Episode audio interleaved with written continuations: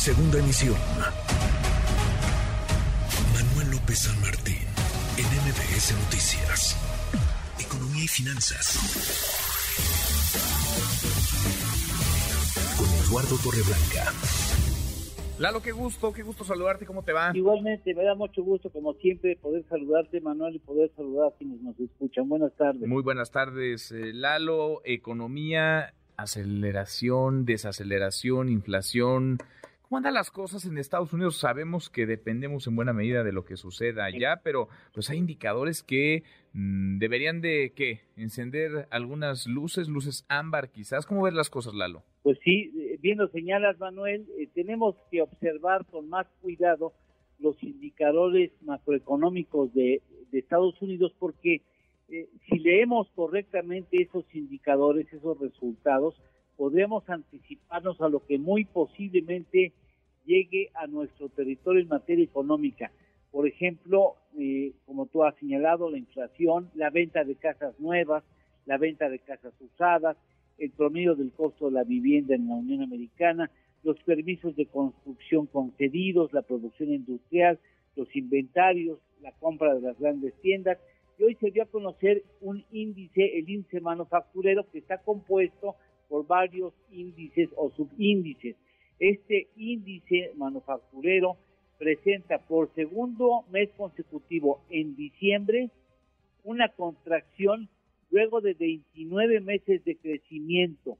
Este es eh, un índice que refleja el comportamiento de la producción manufacturera en la Unión Americana que en diciembre quedó establecido en 48.4 puntos, cuando en noviembre estaba en 49 puntos. Abajo de 50 puntos se considera o se puede interpretar que la situación de la economía tiende a la desaceleración y por encima de los 50 puntos se interpreta, como que la economía y la producción eh, manufacturera estadounidense va en expansión. Este indicador en diciembre es el más bajo desde mayo del 2020, cuando registró el nivel de 43.5 puntos. Dentro de ese índice, te digo, hay otros subíndices o partes ya más específicas de la manufactura. El índice de producción también bajó, eh, es menor en diciembre al mes de noviembre. El índice de precios de la manufactura también bajó, pero el índice de empleo manufacturero incrementó contra el mes de noviembre. El índice de exportación de productos manufactureros bajó 2.2 puntos porcentuales.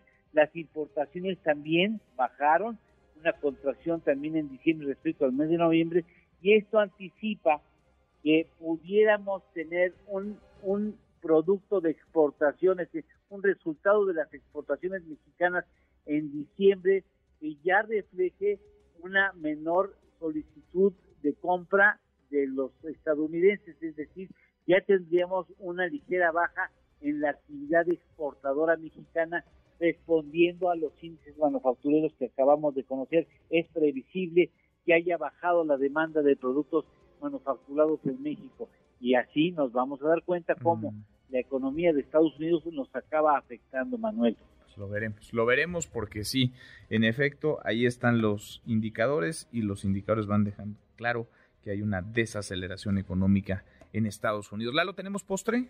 Sí, claro que sí, te va a gustar porque te gusta mucho el fútbol. A ver. El salario de Cristiano Ronaldo. Oye, pues que sigan diciendo que Messi es el mejor jugador mientras le sigan pagando el mayor contrato en la historia del fútbol profesional, oye. Es un dineral, ¿verdad? ¿Cuánto ganará Cristiano Ronaldo? 200 millones de euros ¿Qué cosa? al año. Eso equivale a un aproximado de 348 millones de pesos mexicanos al mes. ¿Al mes? ¿Sí? Esos 200 millones de euros son como 16.6 millones de euros mensuales que equivalen a 348 millones de pesos. Mira, no sé si esté preocupado por el aguinaldo, pero ciertamente con ese salario mensual no tiene problemas para vivir el resto de Qué barbaridad, qué cosa. A ver, son casi 350 millones de pesos al mes, casi unos 4.200 millones de pesos al año. Sí, fíjate, y además es un contrato multianual, ¿eh? O sea, no o, eh, o sea, gana más que el presupuesto de muchas dependencias de gobierno federales, Lalo. Sí, es que podríamos hacer ese ejercicio, ¿no? O sea, hay municipios enteros, hay alcaldías en la Ciudad de México enteras que no, tienen ese, eh, ese, ese presupuesto.